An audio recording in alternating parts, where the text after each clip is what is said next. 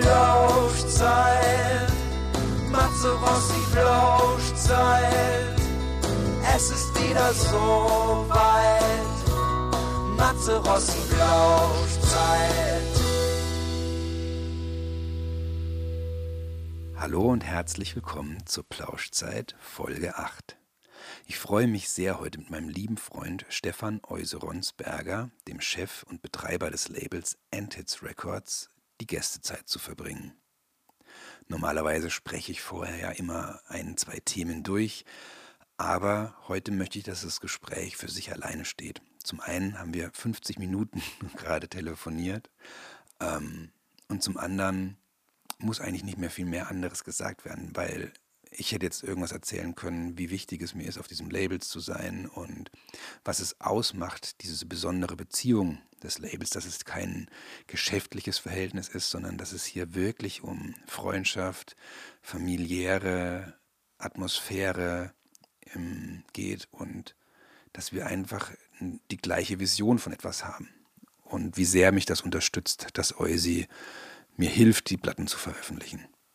Und ich glaube, das Gespräch steht für sich selber. Ich liebe seinen bayerischen ähm, Dialekt. Ich erinnere mich noch, dass wir, als wir vor 15 Jahren zusammen auf Tour waren, ich immer gedacht habe, ich muss den aufnehmen. Damals gab es noch keine Podcasts. Ich wollte ein Hörbuch mit ihm machen. Einfach nur, wie er spricht und wie er erzählt. Und genau, also ich kann mir das, glaube ich, ein paar Mal anhören, diese Folge. Ich hoffe, euch geht es genauso. Ganz viel Spaß mit dem Gespräch in der Gästezeit mit Stefan Euseronsberger.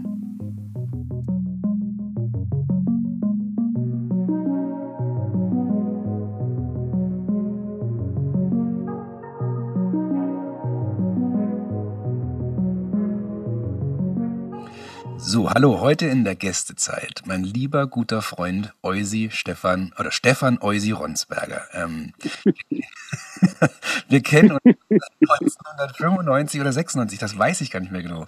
Aber erstmal, hallo Eusi. Hallo Matze, jetzt hast du mir genau erwischt, wo wir so einen Keks im Mund geschoben haben. Weil ich dachte, jetzt habe ich das so lange Zucker, die ist jetzt noch einen Keks und dann haben wir jetzt genau reingesteckt, als du mich angesprochen hast. Ganz kurz deine, deine Knabberzeit. Du isst ja eh sehr gerne immer süß, ne? Das ist so, so. Das ist meine absolute, meine Schwachstelle allerdings. Ja, das stimmt. Immer wenn wir essen und einladen, dann gehen wir immer Kuchen essen. Das ist herrlich. Zu Recht, bestimmt. Genau, also ich versuche mal so ein bisschen zusammen zu, zu also ich habe lange darüber nachgedacht, wann wir uns wirklich kennengelernt haben, aber ich glaube, das war 1995 oder 96, als ich ähm, meinen frisch kennengelernten Freund Markus Schweiger damals, den habe ich auf dem Zivildienstlehrgang kennengelernt.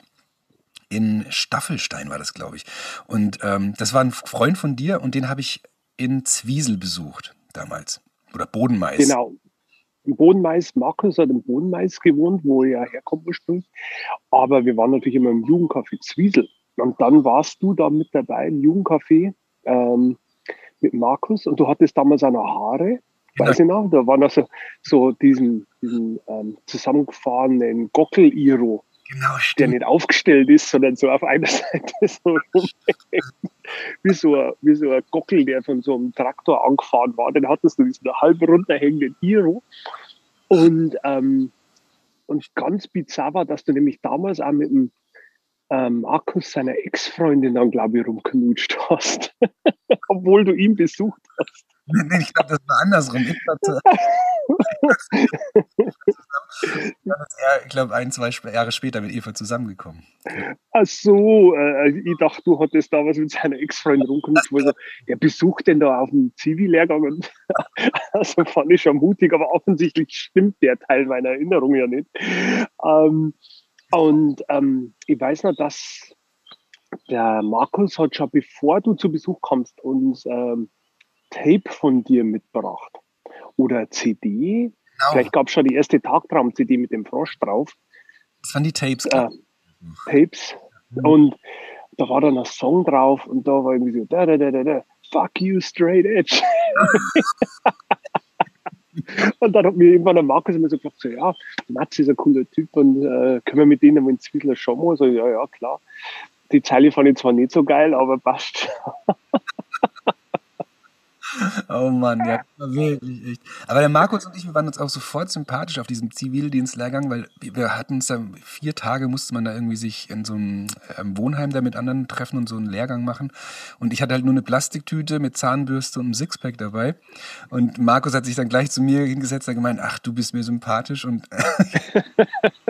er hat bestimmt auch nur Plastiktüte mit einem Sixpack dabei. ja, super, echt. Ja, genau, stimmt. Und dann haben wir im Zwiesel im Jugendcafé gespielt, auch mit Tagtraum. Mhm. Mhm. Dann gab es ja noch deine tolle Band Static 84. Da hast du mir damals mhm. Platten für meine Plattenkiste mitgegeben. Die habe ich aber, ich habe nicht so viele verkauft von den Static 84 damals. Also, aber das war auf jeden Fall eine geile Band, auf jeden Fall. Ja, ja hatte, hatte ihre Zeit. Hatte ihre Zeit.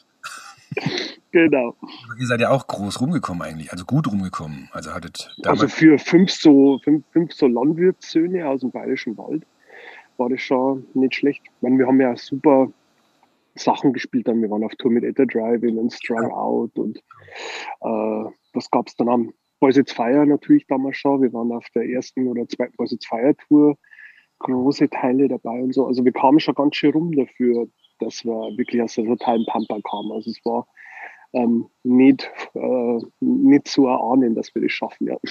Ja. Und ähm, was mir jetzt noch so eingefallen ist, ähm, wie, wie, du mir in Erinnerung geblieben bist bei diesen ersten Treffen. Also das allererste Mal, wo ich in, in Zwiesel war, da saßen wir dann bei Markus, bevor wir ins Jugendcafé fahren wollten, ähm, saßen wir in seinem Zimmer unten bei seinen Eltern. Und ähm, dann hast du, ich glaube, Screw 32 CD reingelegt und du bist so unfassbar ausgerastet. Also du wirklich, du bist rumgesprungen in diesem Zimmer auf dem Bett. und das war dieses winzige Kinderzimmer von ihm im Keller ja. unten, wo die Decke bloß maximal 1,80 oder 90 hoch war.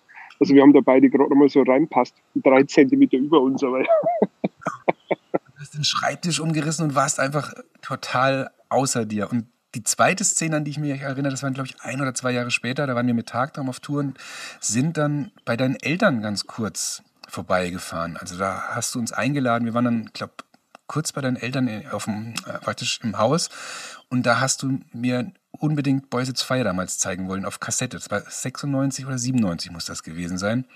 Und da stand für euch, glaube ich, an, dass ihr entweder die auf Tour begleitet oder du die Tour fährst oder irgend sowas. Und äh, ich kannte die Band auch nicht. Du hast die Kassette bei, in, auf der Eckbank bei deinen Eltern da eingelegt und bist da genauso ausgerastet. Und deine Mutter so, Oisi. ich glaube, meine Mama hat höchstwahrscheinlich immer Stefan gesagt, weil sie sagt immer Stefan, wenn sie streng mit mir ist.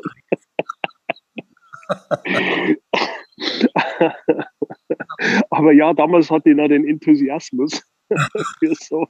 ja, aber das ist genau der Punkt, sagen wir. Hast du eigentlich immer noch diesen Enthusiasmus? Weil es ist ja jetzt so, ähm, du bringst ja wahnsinnig viele tolle, großartige Bands Musik raus, ähm, hast selber Musik gemacht. Und ich habe das damals ja eben, wie gesagt, sehr gemerkt, dass du wirklich, also so äh, ja, enthusiastisch Musik feierst und dass du da an diesem Prozess beteiligt bist. Ähm, Platten rauszubringen? Also wenn du gar nicht die Musik selber machst, was ist genauso für dich so da der ähm, die Kernaufgabe oder die Motivation dahinter, ähm, Musik zu veröffentlichen und, und Musikern zu erleichtern, Musik rauszubringen? Ich muss jetzt ein bisschen weiter ausholen, weil Musik für mich von früh, also frühester Kindheit an, äh, total wichtig war. Was lustig ist, weil ich komme aus einem Haushalt, in dem Musik überhaupt keine große Rolle gespielt hat. Aha. Also es gab bei uns keine Platten. Ähm, meine Eltern oh, sind, waren sehr normale Bayerweltler, wie man sich das vorstellt. Die kommen vom Bauernhof auch. Ähm, Musik war da was, was da so nebenbei bei Radio Bayern 1 ein bisschen so mitgelaufen ist, so Volksmusik oder. Es gab eine Kassette bei uns im Auto, die war immer drin. Das war die Original Oberkreiner, Slavko Avenic und seine Original Oberkreiner. Das war die einzige Kassette in dem Auto. Und ähm, es gab nichts wie bei anderen El ich bin immer ganz baff, wenn mir andere erzählen, dass die Eltern Beatles-Platten hatten oder The Who oder Stones oder so. Oder ihre Eltern auch Musik geliebt haben. Es gab bei uns keine Musik im Haus. Es war für uns überhaupt kein Thema und es wurde auch nicht gefördert in irgendeiner Form, außer dass man schon ein Instrument lernen sollte, aber dann ging es eher darum, so ein volkstümliches Instrument zu lernen, weißt du, wie man? Ja. Also so Ziehharmonika oder später dann Trompete. Das wurde schon gefördert, aber es ging nie darum, so ähm, Liebe für Musik irgendwie ja. äh, weiterzugeben die war irgendwie nicht vorhanden oder es war einfach nur so ein Nebending bei uns. Und äh, ich habe mich dann ganz, ganz früh in Musik verliebt, ins Radio. Und ähm, das war immer für mich was, was, was meine ähm, ja, Vorstellungskraft, meine Fantasie unglaublich beflügelt hat. Das muss ich wirklich sagen. Und als man dann später mal quasi vom Radio wegkam und du kommst ja auch vom Dorf, du kennst das Spiel ja auch, dann wird man zum, dann entdeckt man plötzlich Metal. Und da war erst einmal beim Nachbarn drüben so Iron Maiden Platte mit so einem gezeichneten Cover. mit so einem Fantasy Cover oder Judas Priest oder ja, das hat äh, plötzlich die Fantasie angeregt und, und hat diese extrem enge kleine Welt, in der ich groß geworden bin, ähm, wahnsinnig ähm, geöffnet. War immer so ein Buch, Buch äh, Fan ja immer ganz viel gelesen als Kinder schauen. Und es ging einfach immer darum, so diese Enge, die man in seiner Realität äh, vorfindet, dass man die öffnet. Und da war Musik, ähm, hat, hat, die, hat nicht nur die Tür geöffnet, die Musik hat Türen gebaut, wenn du weißt, was ich meine. Also Absolut. das hat ganz neue Welten quasi für mich erschaffen, neue Universen.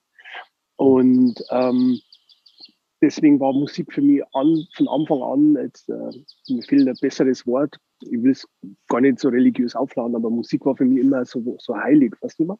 Ja. Also ganz was super Wertvolles, das war nichts, das war kein Witz für mich. Ja. Oder irgendwas, was man so nebenbei hört, wenn man besoffen auf der Abi-Party rumspringt. Musik war immer alles für mich. Mhm. Und ähm, als dann na, Punkrock, Hardcore, wie immer man das nennen will, mhm. Underground äh, dazu kam, ähm, gab es plötzlich nicht nur die Möglichkeit, da als äh, Konsument mit dabei zu sein. Bei Metal war ja einfach sehr klar aufteilt. Da gibt es so einen Superhelden, der kann sein Instrument super spielen, der bringt Platten raus und äh, spielt in einem Stadion. Ja. Vor einer aufblasbaren Drachenstatue oder so. und plötzlich gab es Punkrock und äh, ich dachte mir, das kann ich auch. und ähm, das war plötzlich Musik, die hat mich nicht gelähmt, Mhm, so wie Metal, ja. sondern es war Musik, die hat mich angespornt, selber was zu machen. Weil Metal, Rock, Mainstream war einfach nur, okay, du darfst das konsumieren, du darfst dein Geld da lassen. Weit weg, genau. Mhm. Ja. Aber dann, aber, aber das war's. Da war dann der Zaun. Und bei Punk gab es den Zaun nicht, sondern man konnte selber mitmachen, man war quasi eingeladen, ähm, das zu machen. Und das war für mich äh, Riesenoffenbarung sozusagen. Und äh, habe ich so Stück für Stück gelernt, ähm, was man denn alles machen kann, dass man Konzerte machen kann, dass man selber in der Band sein kann. Ich hätte mir nie träumen lassen früher, dass es selber in der Band sein kann, die ihre eigenen Lieder schreibt. Und dass man dann auch nicht nur äh, in Zwiesel spielt, sondern dass man in München spielt, in Schweinfurt und plötzlich spielt man irgendwo in Frankreich. Weißt du? Also es war mhm. ähm, unvorstellbar, was sie da für Welten und Möglichkeiten eröffnet haben. Und ähm, deswegen mein ganzes Leben, alles, was ich mache, alles, was ich habe, äh, verdanke ich sozusagen Musik und verdanke speziell ähm, der, der Subkultur, Punkrock, Hardcore. Alles, was aus mir geworden ist, äh, kann ich eigentlich auf, auf das zurückführen. Weißt du, man, diese Liebe zur Musik und dann die Entdeckung von der Subkultur. Ja. Und für mich war es von Anfang an wichtig, weil es gibt ja an der Subkultur die Möglichkeit, einfach nur Konsument zu sein. Also komplett ohne Wertung, aber man kann einfach seine Platten kaufen, kann zum Konzert gehen, kauft ein T-Shirt und dann geht man wieder nach Hause. Ist total okay. Gibt es ganz viele, die das machen und ohne die würde es ja nicht funktionieren, aber das war überhaupt nicht meine Motivation. Ich wollte immer schon äh, beitragen dazu. Also ich wollte was Eigenes beisteuern in irgendeiner Form. Und deswegen habe ich so ganz viele Kanäle ja gemacht, ausprobiert, war in ganz vielen Bands, war in äh, Konzerte veranstaltet, hatte ein Label und so weiter und so fort. Aber irgendwann habe ich so gemerkt, so dass ähm, in der Benza war für mich irgendwann vorbei. Also am Ende von Red Tape Parade, als dann der Warz gestorben ist, habe ich so gemerkt, so, okay, haben so alles ausgeschöpft, mhm. was man, was ich als Musiker in Anführungszeichen machen möchte. Habe mich selber nie als Musiker gesehen, also ähm, ich habe mein Instrument nur angefasst, wenn ich musste. ähm, aber ähm, das war für mich nie so, dass ich so eine Liebe zu dem Instrument gehabt habe, sondern es war für mich auch wiederum nur Mittel zum Zweck. Mhm. Und mir ist dann aufgefallen, so, okay, ich liebe diesen organisatorischen, strukturellen Teil immer noch sehr, sich um Sachen zu kümmern, ein Label zu betreiben. Aber ich bin viel besser dran, wenn ich ähm, Leuten, die wirklich lieben, Musik zu machen, die gar nicht anders können als Musik zu machen, denen äh, behilflich zu sein, anstatt selber weiterhin Musik zu machen und eigentlich nur Poser zu sein. Mhm. Also äh, ich hätte mir da, das hätte, fühlt sich einfach nicht richtig an. Ähm, und ich denke, ähm, es gibt so viele Leute, die halt in Bands sind, die Musik machen, ähm, die was reißen wollen. Es wäre auch noch falsch, wenn einer den Platz belegen würde. Okay. Obwohl ich es gar nicht fühle. Weißt du, was ich meine? Kannst du, kommt man das, das nachvollziehbar? Also wenn ich nicht fühle, auf einer Bühne zum Stehen und nicht gern da bin, warum soll ich, warum soll ich diesen limitierten Platz, den es gibt, auch noch belegen? Und ähm, da war für mich irgendwann klar, okay, auf der Seite des Sounds, organisatorisch, Label, mhm. Tourmanager gefällt es mir viel besser wie auf der Musikerseite. Ja, absolut nachvollziehbar. Sehr, sehr lange Antwort. Sehr, sehr, also ich, hab, ich, fand das jetzt auf jeden Fall sehr, sehr schön auch zuzuhören, weil es für mich ja nochmal, also wir haben uns ja auch schon so, wenn wir uns getroffen haben, so auch über so Sachen so unterhalten, aber jetzt nochmal so mit den, mit den Bildern, die du da auch jetzt verwendet hast, ist es für mich nochmal auch sehr nachvollziehbar. Und ich finde es vor allem schön, das zu merken, dass ich jetzt gerade auch jetzt gerade jetzt mit der neuen Platte oder seit ich bei Endhits Records bin, dass ich da solche die diese wie du sagst diese Plätze an denen die einzelnen Arbeiten sich so zurechtgerüttelt haben, dass es einfach so funktioniert. Also dass du das jetzt so formulierst. Ähm, behilflich zu sein und ähm, da unterstützend zu sein. Ähm, der Sven auch, der ja auch eigentlich immer in Bands mitgespielt hat, auch sagt, ähm, sein Job ist hinter Mischpult oder die ganze Band, wenn ich mir das angucke, Uwe und, und Martin, die ähm, Musiker sind, aber nicht den Vordergrund brauchen, sondern einfach sagen, sie unterstützen die Musik, die ich geschrieben habe. Also das schon, finde ich gerade irgendwie hat sich da gerade für mich nochmal so ein bisschen so das geschlossen und nochmal, also echt einfach gut angefühlt. Schön. Und das ist ja immer ein bisschen so das Problem auch mit Popkultur, dass ähm, der Fokus immer so komisch verschoben ist, mhm. weil man das einfach braucht, um Popkultur zu verkaufen. Man braucht immer diese eine Person. Und in deinem Fall ist ja noch offensichtlicher, weil du ein Solo-Künstler bist mit Leuten, die ihn unterstützen. Aber in der Band ist ja auch oft so, dass diese ja, Frontmann, Frontfrau, Frontperson-Fixiertheit so extrem ist. Aber man muss eigentlich verstehen, dass so Sachen immer nur greifen, wenn ganz, ganz viele Sachen ja, zusammenspielen und gut funktionieren und jeder seine Rolle gut ausfüllt. Und am Ende des Tages ist quasi jede Rolle gleich wichtig, dass jeder so in seiner Rolle ähm, gut arbeitet, aufgeht, Spaß hat. Ähm, aber es ist auch wichtig, dass man versteht, wenn man eine gewisse Rolle einnimmt, dass man dann einfach nicht so vorne im, im Rampenlicht steht. Mhm.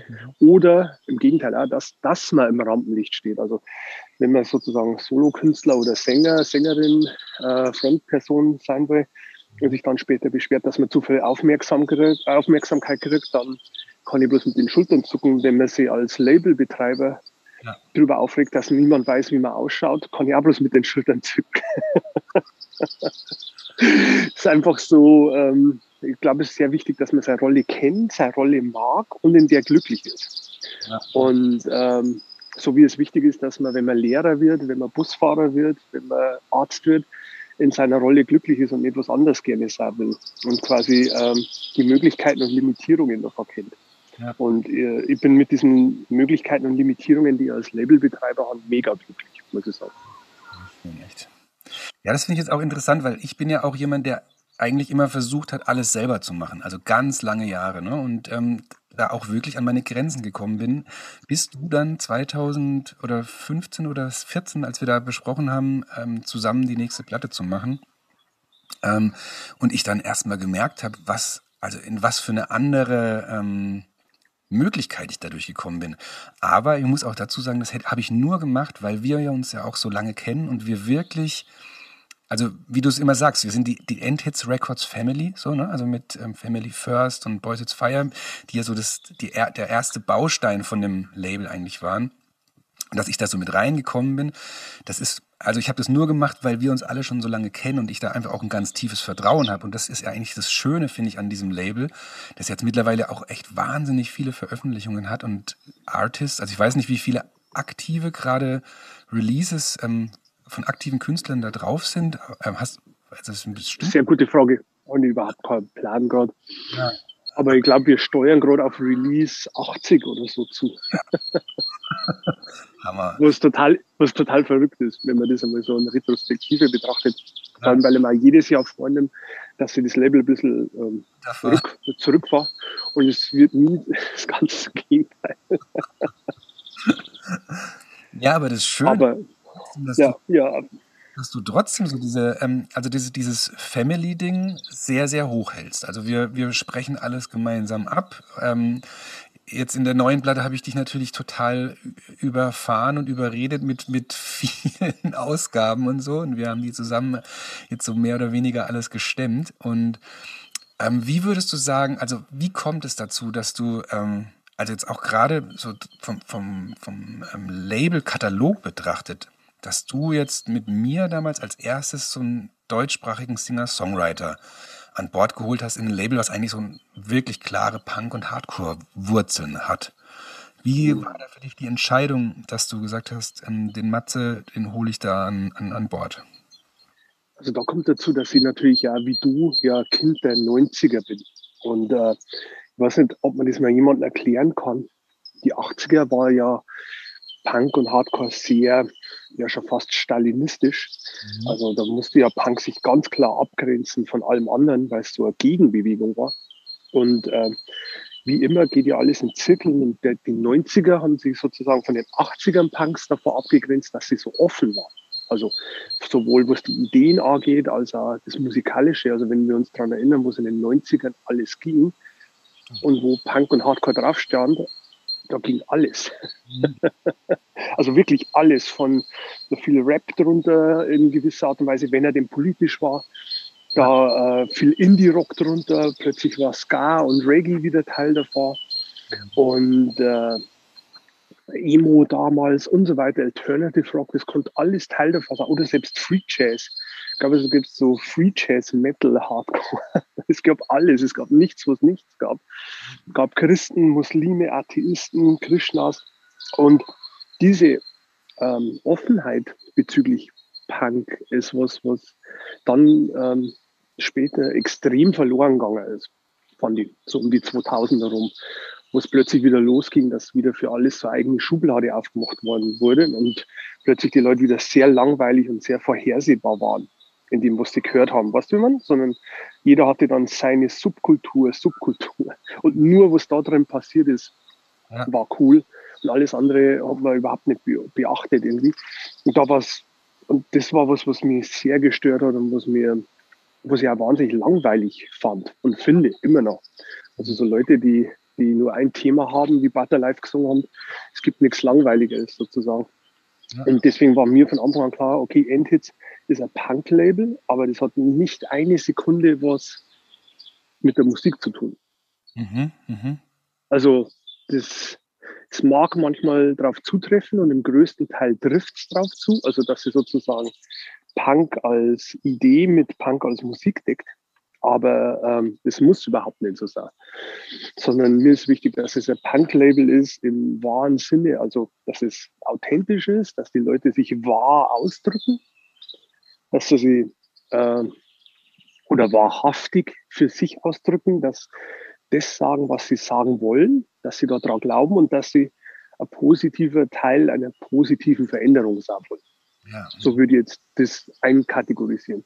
Und da fällst du mit dem, was du machst, wie du Sachen sagst, was du sagst, genauso drunter wie Be Well, mhm. die ja quasi so mit Brian so klassische Hardcore-Bands sind, fast schon oder ein bisschen moderne klassische Hardcore-Band. Da fällt Boys It's Fire mit ihrem Mix aus allen möglichen genauso drunter.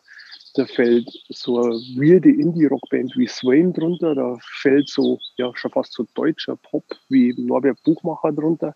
Also das sind alles für mich keine Widersprüche, weil es für mich im Kern jede von diesen Bands sind Punk-Bands und du bist sozusagen die, der Quintessenz-Punk.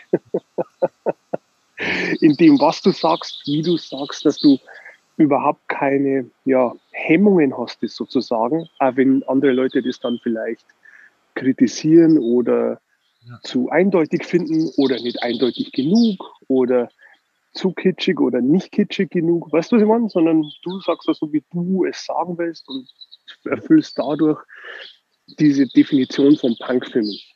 Und du bist Familie. Weil jede Band auf Endhits ist sozusagen, kenne ich persönlich. Es gibt keine Band, wo mir jemand eine Demo in die Hand gedrückt hat und wir haben die gesigned. Also davon abgesehen, dass wir eh noch nie jemanden gesigned haben. ähm, äh, sondern es kennen jeden, kennen nicht alle gleich gut mhm. und nicht alle so gut, wie ich gern möchte, aber ich kenne jeden, der auf dem Label Platten veröffentlicht. Ja. Und ähm, du erfüllst quasi alle diese, diese Vorgaben, die, über die ich nie nachgedacht habe, sondern es war eher aus dem Bauch raus. Ich habe mich nicht hingesetzt und gesagt, okay, ich will ein familienorientiertes Label, das meiner Definition von Punk, aber wenn wir jetzt so drüber sprechen und ich drüber nachdenke, warum wir wen veröffentlichen, dann sind es diese Gründe. Das kann man ja genauso umdrehen, dass es genau das ist, weil du genau das machst, was du machen willst, mit dieser Attitude und mit, diesen, mit dieser Einstellung und deswegen genauso, also da auch komplett widerspiegelst. Also das ja, voll. Ah, schön. Ich bin so froh, auf Endhit Records zu sein. ich bin so froh, dass du bei Endhit Circle bist, weil wir haben ja einmal gesehen, ah, wir haben ja wirklich den Beginn deiner Solo-Karriere gesehen, dein erstes Solo-Konzert. Du bist fast schuld daran, dass ich ähm, tatsächlich. Das stimmt. Weil wir da, damals genau in, in Würzburg. Also ich war quasi von Stunde null oder von Stunde minus eins war ich sozusagen schon dabei. Ja. Und ähm, ich habe immer gesehen, was da ist und wie du das machst und wie gut du das machst. Aber ich habe immer gesehen, dass es zu viel ist, mhm. was du alles machst. Also ja. war mein Eindruck immer von außen. Also zu viel, zu, zu sehr, zu viel Kontrolle. Und äh, ich wusste immer, es gibt einen Weg, mhm. quasi wie du, wie man dich dazu bringen kann, ein bisschen was abzugeben, ohne, ohne irgendwas zu verwässern oder wie man es noch ein bisschen, ja. äh, ein bisschen äh, kompakter und feiner machen kann. Und das war immer im Kopf und dann, als dann äh, Feuer rauskam, wusste ich, wir haben es quasi geschafft in dem Moment.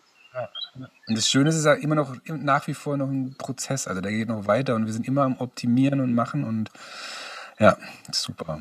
Schön. Jetzt ja voller Liebe hier diese, ähm, dieses Gespräch. Lass uns doch noch mal kurz. Voller Liebe und Kekse in meinem Mund. Mein Mund ist gerade voller Kekse isst du denn? Hm, und so leckere Lecker. Doppelkekse.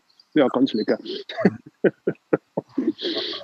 diese, diese Doppelkekse mit der Creme in der Mitte, ne? Und dann so. Genau, äh, das erste Mal entdeckt auf der Endhits-Tour vor einem Jahr, lustigerweise. Ach komm. Von Vegans Doppelkeks Lemon. Möchte jetzt Lemon Style, möchte ja. hier kurz unbezahlte Werbung dafür machen. auch so ein, so ein ansprechendes Verpackungsding, ne? So findest, genau, spricht mir sehr an, hast du recht. Sehr gut. Dann lass uns doch nochmal, wenn wir jetzt gerade über so Essen, Catering, so, das ist doch ein guter Aufhänger, der, den wir einfach nochmal ansprechen müssen, weil wir haben ja nicht nur labeltechnisch viel miteinander zu tun gehabt, sondern wir waren auch oft zusammen auf Tour zu Zeiten ähm, von Tagtraum, wo mhm.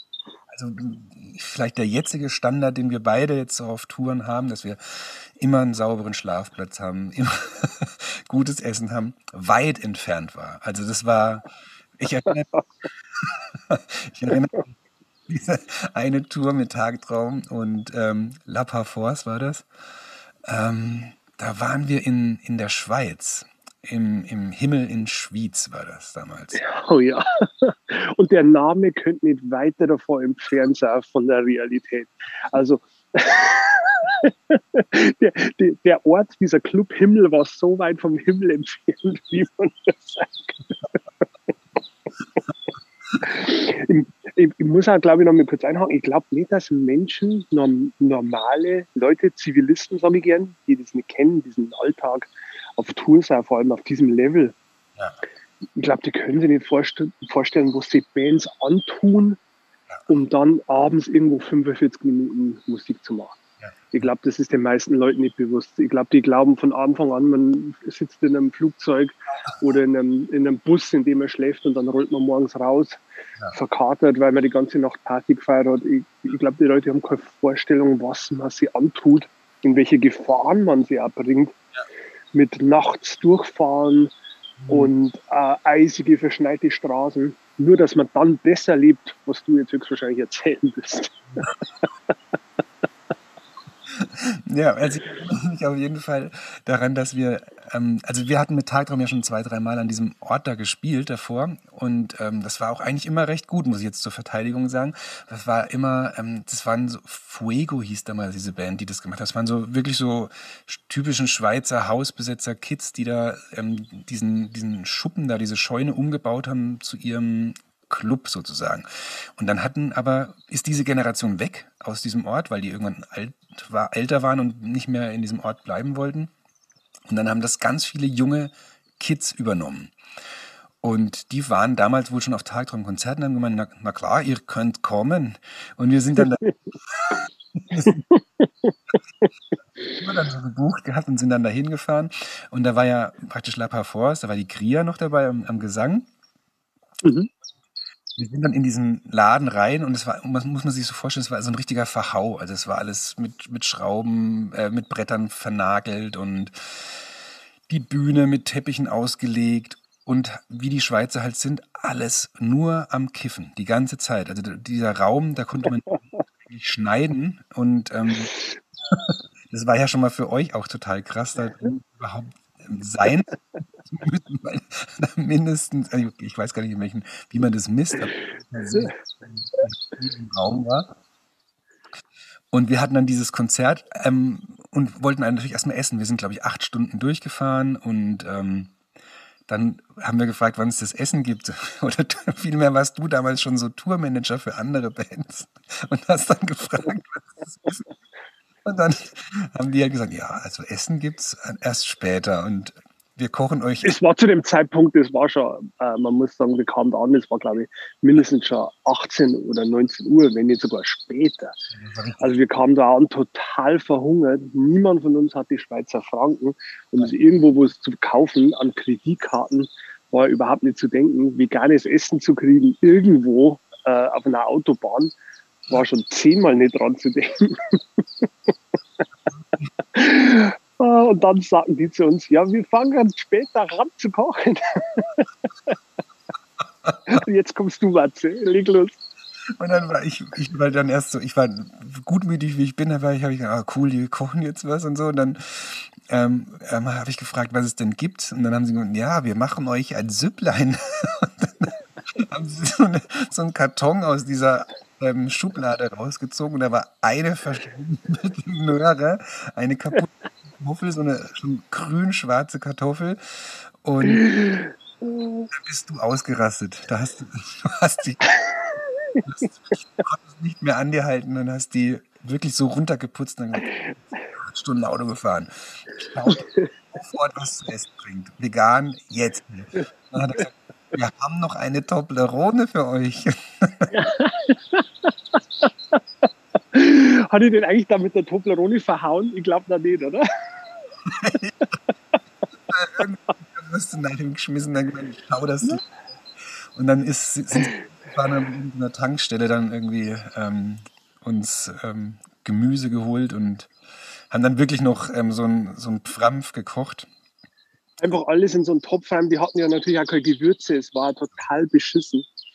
Ähm, und dann gab es da dieses Konzert und das Publikum war sehr, sehr jung. Wie bei Tagtraum war das einfach so. Ganz für junge Punks und Punkerinnen. Und ähm, als dann die Show vorbei war, blieben die einfach alle. Und dann haben wir herausgefunden, dass man da nicht wegkommt aus Schwyz, aus dem Himmel. also den Stairway out of heaven gab es nicht. Deswegen haben die, haben die alle da gepennt. Und ähm, wir so zusammenstellen unsere Sachen zusammen und äh, dann gehen wir aufs Klo und dann komme ich zurück, dann bumsen schon die ersten auf meiner Bassbox. die haben so diese große Ampex umgelegt und haben da so ein Pumpsbett rausgehauen und haben dann auf meiner Bassbox äh, gevögelt, das erste Punkpärchen. Und ähm, dann haben sie uns den Schlafraum gezeigt und das war so eine Abstellkammer, wo die so Hochbetten selber reingebaut haben. Das ist jetzt äh, romantisch, äh, Hochbetten. Also es gab so Pritschen. Genau. Und die, der Raum war so niedrig, und dann mussten wir da in die Pritschen rein und es war wie wenn man in so einen Sarg rein muss. Also ich lag dann so ganz oben drin und haben so von meiner Nasenspitze bis zur Decke, glaube ich, habe ich so dreieinhalb Zentimeter gehabt. es war saukalt, es war im Winter, die haben nicht geheizt gehabt, es war saukalt. Und das ganze Publikum, darf man nicht vergessen, war noch da. Alle waren noch da. Jeder, der beim Konzert war, war in diesem Gebäude da. Man konnte die Tür natürlich auch nicht abschließen. Und jetzt kommst du, Matze. also woran ich mich jetzt noch wirklich daran erinnere, war, dass ähm, irgendwann, ich weiß nicht, ob du rausgegangen oder es kam irgend so ein Punker rein und da kam immer wieder, der war auf LSD, der hat so getrippt, glaube ich, oder auf Spanner. Irgendwas. Und der hat dann irgendwie seinen Schlafplatz gesucht oder irgendwas und dann hast du den gepackt, ne? Und, und in den Schlafsack gesteckt und dazu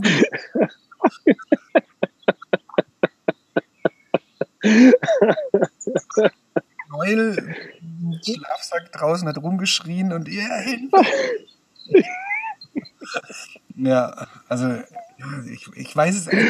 Oh, es tut mir im Nachhinein leid, ich möchte mir für diese äh, überaggressive Handlung gern damit bei dem jungen Punker. Vielleicht hört er ja zu und hat aus seinem Leben jetzt was gemacht ja. und ist nicht irgendein auf ähm, Pilzen dauertrippender ähm, Sozialhilfefall, sondern vielleicht hat er aus seinem Leben ja was gemacht und hört den Podcast. Da möchte ich mich äh, wirklich bei ihm entschuldigen, dass ihn damals in den Schlafsack gesperrt haben und auf den Gang rausgezogen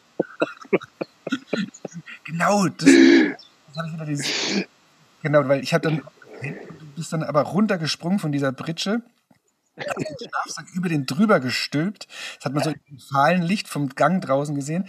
Umgeschmissen, zugezogen und dann wirklich so hinter dir rausgezogen und der und dann war der Pack draußen. Also nur so, wo geht er auf und was weiß ich nicht. Und ja, und was und ähm, wir müssen pennen jetzt und, und, ja, es war auf jeden Fall echt Wahnsinn. Und dann hatten wir noch Schiss, dass unser Equipment da draußen ist, weil, wie du sagst, die ja da draußen eine, eine, eine quasi eine richtige Orgie angezettelt hatten. Eine der beschissensten Orgien der Welt. Na, nicht mehr coole Orgie. Ja, ich weiß noch, dass der Tobi gesagt hat, er fasst nicht von diesen Sachen an, um sie im Bus zu tragen am nächsten Tag, weil er nicht einfangen wollte. Er war immer so, so Hypochondermäßig. Für, für jemanden, der so viel Angst vor Keimen und so gehabt hat, was hat der in der Band gemacht? Ja. Eine gute Frage, gell? Liebe zu Musik, also war, war größer als seine Angst, da sich irgendwas anzufangen. Zu holen. Aber nur ganz knapp. nur, sieben, nur sieben Inch größer, die Liebe zu Musik. ja, Wahnsinn. Also das ist auf jeden Fall lustigsten Erinnerungen. Also jetzt im Nachhinein, an dem Abend waren wir schon, wir waren auch wirklich dann nach dieser Tour ganz schön durch. Ne? Und Jörg ist ja dann auch, der hat dann auch irgendwann gesagt, so, ähm, da muss sich was ändern einfach. Also das, das geht nicht mehr, dass wir solche Sachen spielen und in irgendwelchen Badewannen pennen müssen von Leuten oder in der Küche zwischen leeren Ravioli-Dosen.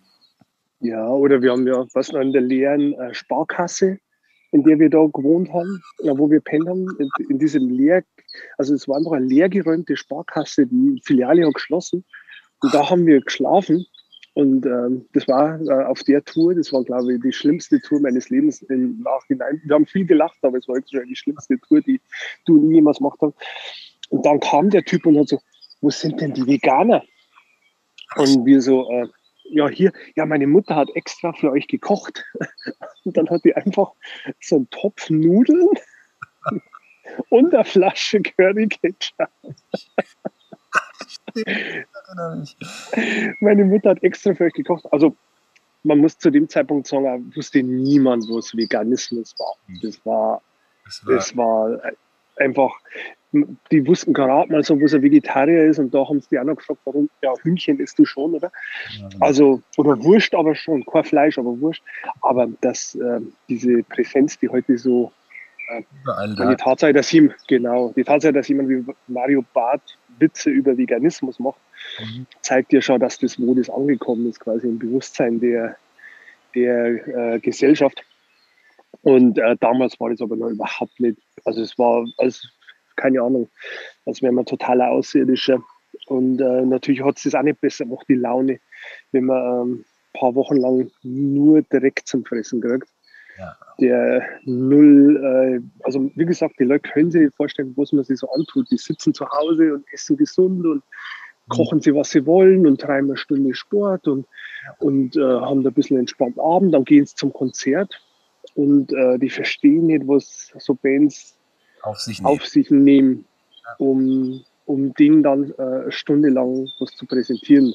Ja. Und ähm, deswegen trifft mir das ja immer noch so, wenn, wenn Bands, vor allem so kleine Bands, wo die Umstände so wahnsinnig schwer sind, wenn die so beschissen behandelt werden, auch oft vom Publikum. Also da muss ich wirklich sagen, das trifft mir immer noch sehr, weil die Leute keine Vorstellung haben, was, was die auf sich genommen haben, um das zu tun. Ja, ja. Aber das kann man niemandem erklären. Da kann man eigentlich niemandem einen Vorwurf machen, weil entweder man hat es erlebt. Also entweder war ein warmer Himmel in der Schweiz oder man war nicht im Himmel in der Schweiz. Der Name ist auf jeden Fall jetzt, ja, auch für mich nochmal gerade nach, nach der Hinweis auch. Ja. Also ich, ich, das war wirklich auch das letzte Mal, dass wir da gespielt haben, aber es war davor war das immer mega geil. Also. Vielleicht warst du auch einfach anders vorher. Ja, nee, aber das war wirklich mit, mit dem Georg von Fuego und so und die ganze Crew da, das war einfach anders, das waren andere, das waren okay, andere Umstände. Aber man glaube, darf einmal nicht vergessen, dass man ja früher ja viel mehr äh, Resilienzen hatte, so Sachen äh, gegenüber. Oder haben das überhaupt nicht komisch vorkommen, sondern man war ja höchstwahrscheinlich, wäre dir zwei Jahre vorher ein Teil der, der, der beschissenen Orgie gewesen, weißt du, was ich meine? Und hätte jetzt selber hinter den Verstärker gekotzt. Also dann das ist einfach, aber hey, deswegen ist in Musik, äh, ist in Bandspielen und Musik machen eigentlich was für junge Leute. Warum wir das überhaupt noch machen oder du besser gesagt, weil ich mache es ja nicht mehr, ist, äh, das ist noch eine extra Podcast-Folge. Warum mache ich das noch? Ja, genau. Aber ich sehe gerade, Eusi, du hast recht gehabt. Wir haben äh, viel zu lange, ich habe ja eine halbe Stunde angepeilt, aber wir sind jetzt schon bei 50 Minuten. Deswegen, ich habe gesagt, das geht nicht schneller. Deswegen musst du jetzt schnell den Bogen wo immer du den Bogen hinziehen willst, Marcel, muss jetzt mal. Und du kannst es ja später noch knapp zusammenschneiden zum Glück. Also ich fand jetzt alles schon so wertvoll, dass ich da eigentlich nichts schneiden kann, glaube ich. Ähm, was für mich jetzt nochmal irgendwie so interessant wäre, um das abzurunden, weil jetzt steht ja im Juni unser Release an von dem neuen Album.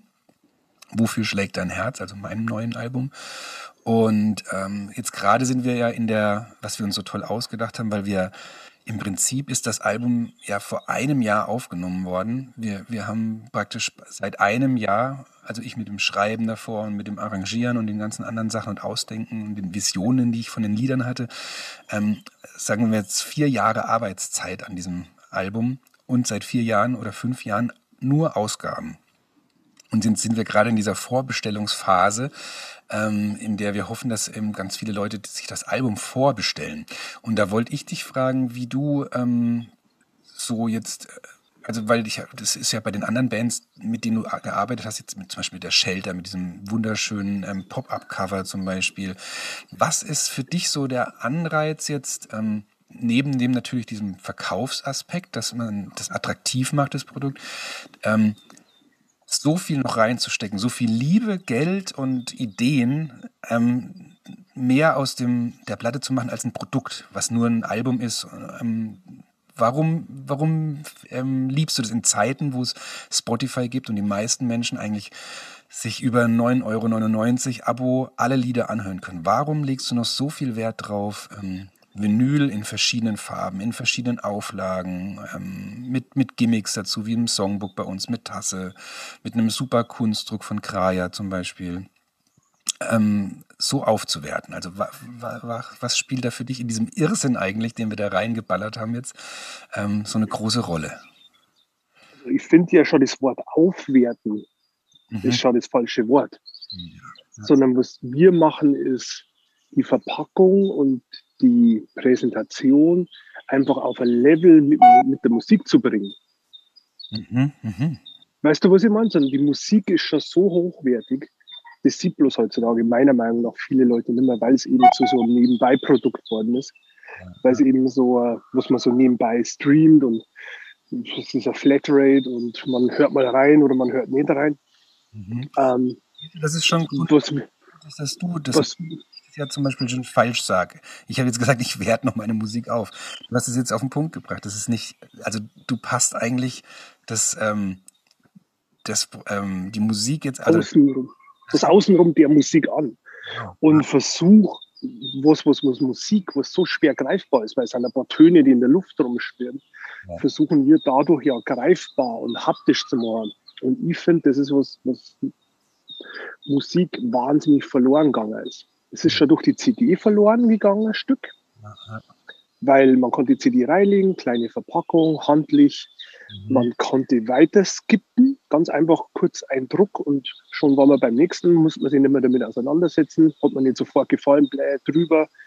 Ja. Ähm, da ging schon ein bisschen was verloren im Vergleich zur Kassette oder zur Schallplatte. Ja. Aber jetzt durch diese Streamerei, äh, die ja gar nicht so schlimm wird, ich stream auch viel Musik, weil es praktisch ist, wenn ich zum Laufen gehe, bringe ja nicht einen tragbaren Plattenspieler mit. Aber es ist ein anderes Erlebnis. Es ist eine komplett andere Kultur, die dahinter steht. Und ich nehme Musik und ergänze damit was anderes. Aber um was es uns ja geht, wo wir wieder bei Punk sind, wo wir wieder bei der Liebe zur Musik sind, dass Musik was Magisches ist, sollte Musik ja manchmal, nur manchmal, äh, im Mittelpunkt stehen und alleine stehen. Und da gibt es meiner Meinung nach nichts Besseres dafür wie ein physisches Produkt das da liegt, das man in der Hand hat, das vielleicht sogar ein bisschen unhandlich ist, wie eine Schallplatte ist ja nicht besonders convenient, wie man so schön sagt, sondern die ist sperrig, die ist groß, die muss man rausholen, auflegen, eine Nadel drauflegen. Also der Vorgang schon äh, ist auch so ein Ritual, wo man durch eine Tür durchgeht und in einer anderen Welt wieder rauskommt, um das Bild wieder von ganz Anfang an aufzugreifen. Und wenn dann noch was dabei ist, so wie bei uns, okay, Doppel-LP, da ist nochmal Du kannst die Songs noch in anderen Versionen hören. Da haben die Texte, die Fotos, du hast das Songbook, wo die Noten drin sind, die Texte, Liner Notes, Fotos von dir. Ich finde, das schafft eine Welt hm. und, und, und schafft eine Situation und schafft ein Ritual, in dem man die Musik erst so wahrnehmen kann, wie sie meiner Meinung nach wahrgenommen werden sollte. Ja. Und das gilt jetzt, und ich will jetzt andere Musik nicht abwerten, aber die Tatsache, dass ganze Genres nur auf Bandcamp äh, präsent sind, sagt meiner Meinung nach einiges ähm, über diese Musik aus. Und ich will da gar nicht so werten sein, weil das hat seinen Platz. Das, die sind bestimmt reicher alle, die in sowas investieren wie ich, also 100 Pro. weil weniger Geld verdienen wie ich kann man nicht mit Musik. ähm, aber um das geht es ja nicht, sondern es geht darum, ähm, die Fackel weiterzureichen. Und, äh, und ich finde nichts, oder selbst eine CD kann das schaffen, meiner Meinung nach, weil man trotzdem noch was Handliches hat in der Hand. Mhm. Aber die Tatsache, dass, dass man sowas, was im Äther rumschwirrt, dieser Künstler aus der Luft zieht. Ja. Und das kann man dann betrachten, wie man will. Gibt Leute, gibt gläubige Menschen, die bringen da Gott ins Spiel. Es gibt andere, die haben so eine spirituelle Vorstellung. Es gibt andere, die haben, was weiß ich nicht, für, äh, haben da so einen kreativen Prozess, den sie nicht erklären können. Aber es gibt, als Musiker zieht man das aus dem Nichts und schafft da was draus. Und ich finde, dass diese physische Manifestation davon, in Form von einer CD, einer gut gemachten CD, wir machen ja immer noch CDs mit Digipack und so, wir machen ja nicht in einem Schrott ne? oder in einer Schallplatte oder als Kassette. Ähm, überhaupt erst die Möglichkeit schafft, dass man wirklich mit dem Künstler in die Kunst eintaucht oder mit der Künstlerin. Ja. Oh, das hast du so schön gesagt, Eusi. Ich bin ganz gerührt, jetzt wirklich. Und lachen immer darüber. Ich, ich bin echt sehr, sehr gerührt, wie du das ausdrückst. Und ich fühle mich total geehrt, dass, dass du da meine Musik so siehst und mich da so wahrnimmst auch und das da so rausbringst. Also, dass ich ein Teil davon bin. Echt, wow. Vielen, vielen Dank. Und jetzt muss ja, ich, danke dir. Jetzt muss ich auch noch mal kurz gucken, ja. Und also wir, wir beenden jetzt unser Gespräch, obwohl wir eigentlich wahrscheinlich noch ewig quatschen könnten. Aber du musst dich, glaube ich, auch um deine Hühner kümmern, oder? Ich habe gerade hinten habe ich eins. Hast du das Gackern gehört? Schön, dass du da auch jetzt da mit Hühnern da sitzen kannst. Hast du da die, die, die, wir haben ja so ein Häuschen angemietet und die vier Hühner äh, sind Teil von, dem, von, von der angemieteten Fläche und die laufen da rum, ja. Also, lieber Eusi, ich danke dir für das schöne Gespräch und ähm, ich hoffe, wir sehen uns bald mal wieder in echt. Alles klar, hoffentlich, wenn das dann einmal wieder alles gut möglich ist, sehen wir uns auf alle Fälle, Matze. Okay, mein Lieber, mach's gut. Tschüss. Tschüss.